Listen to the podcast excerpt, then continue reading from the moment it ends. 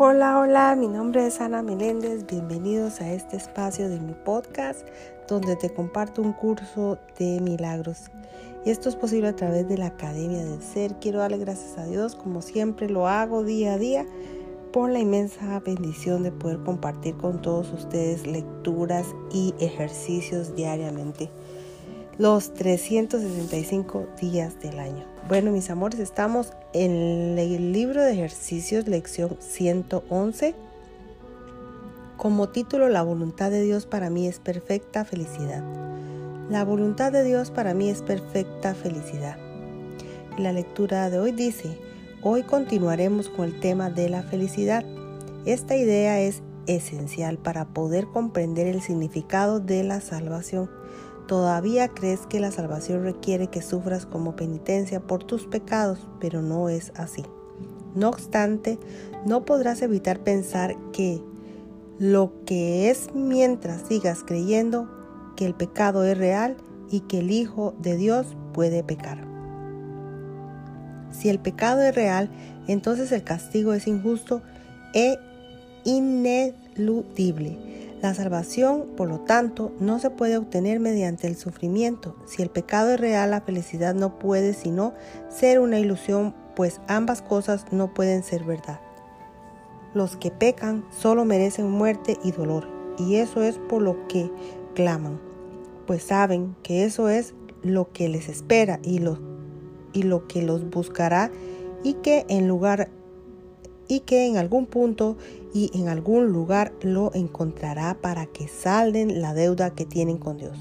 Debido a su terror tratan de escaparse de Él, mas Él los seguirá persiguiendo y ellos no podrán escapar. Si el pecado es real, la salvación tiene que ser el dolor. El dolor es el costo del pecado.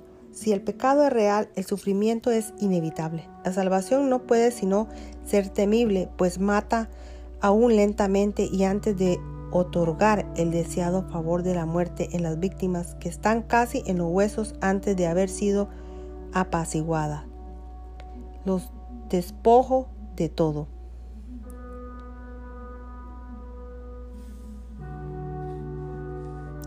Su ira es insaciable e inclemente, aunque totalmente injusta.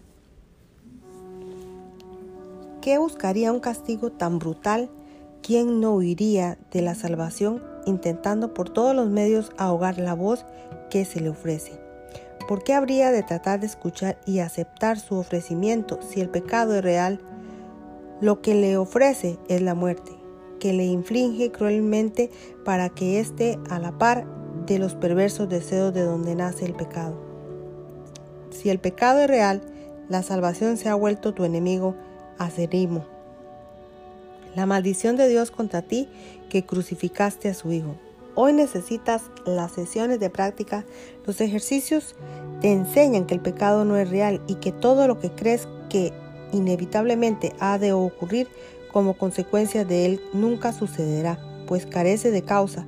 Acepta la expiación con una mente receptiva que no abrigue la creencia de que has hecho el hijo, del Hijo de Dios un demonio. El pecado no existe. Practicaremos hoy este pensamiento tan a menudo como no sea posible, pues es la base de la idea de hoy. La voluntad de Dios para ti es perfecta felicidad, toda vez que el pecado no existe y el sufrimiento no tiene causa, la dicha es injusta y el dolor no es sino la señal de que has equivocado con respecto a ti mismo. No tengas miedo de la voluntad de Dios, por el contrario, ampárate en ella eh, con la absoluta confianza de que te librará de todas las consecuencias que el pecado ha forjado en tu febril imaginación. Di, la voluntad de Dios para mí es perfecta felicidad. El pecado no existe ni tiene consecuencias. Así es como debes dar comienzo a tus sesiones de práctica. Luego intenta otra vez encontrar la dicha que estos pensamientos le brindarán a tu mente.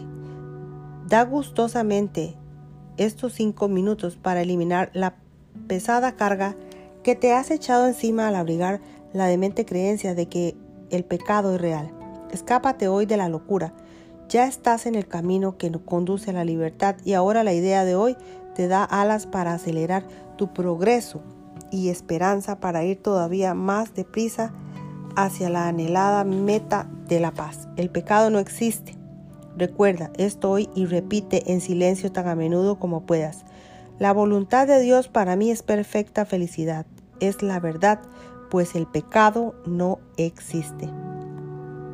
Bueno, llegamos al final de esta lectura del día de hoy. Dios mediante, nos veremos en la próxima lectura que será la 102. Dios así lo va a permitir. Y ahí nos conectaremos una vez más. Yo me despido de esta amorosa lección del día de hoy y gracias, gracias, gracias a cada uno de ustedes por haber estado una vez más en estas lecturas diariamente. Bendiciones.